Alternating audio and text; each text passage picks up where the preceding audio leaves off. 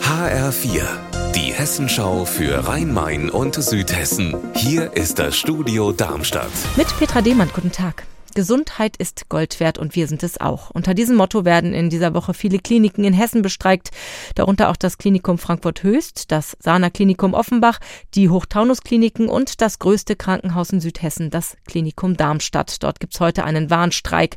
HR-Reporter Raphael Stübig, was hat der für Auswirkungen? Die sind überschaubar, wie mir eine Kliniksprecherin gesagt hat. Die Versorgung der Patienten ist demnach sichergestellt und der Notfallplan greift. Der Warnstreik, der war ja auch angekündigt. Das Klinikum Darmstadt Darmstadt und die anderen betroffenen Krankenhäuser, die konnten sich also gut darauf vorbereiten. Mit dem Warnstreik will Verdi aber noch mal weiter Druck aufbauen für die kommende Verhandlungsrunde Ende März. Die Gewerkschaft fordert für Beschäftigte im öffentlichen Dienst 10,5 Prozent mehr Lohn.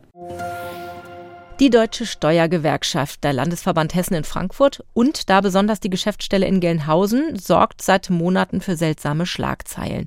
Gegen den Vorsitzenden gab es nämlich den Verdacht der Untreue gegen seinen eigenen Verband. Jetzt interessiert sich die Kriminalpolizei erneut für Michael Volz. HR-Reporter Volker Siefert, was ist bei dieser Gewerkschaft der Finanzbeamten denn los? Nach meinen Informationen interessieren sich die Kripo-Beamten besonders dafür, ob Volz Mitarbeiterinnen der Gewerkschaft bei Parteiarbeit für die SPD eingesetzt eingesetzt hat. Das wäre dann möglicherweise illegale Parteienfinanzierung.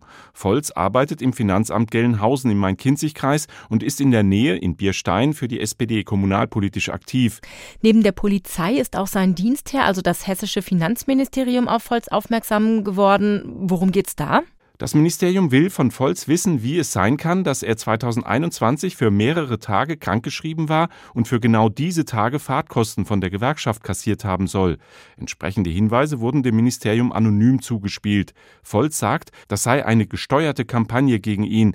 Er habe Strafanzeige gegen unbekannte kriminelle Individuen gestellt, die einen aufrechten Gewerkschafter in Verruf bringen wollten.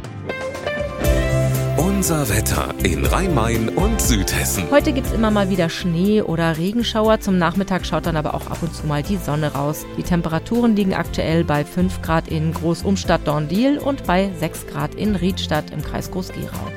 Auch morgen ist es bewölkt, aber es bleibt meist trocken bei Temperaturen bis 13 Grad. Ihr Wetter und alles, was bei Ihnen passiert, zuverlässig in der Hessenschau für Ihre Region und auf hessenschau.de.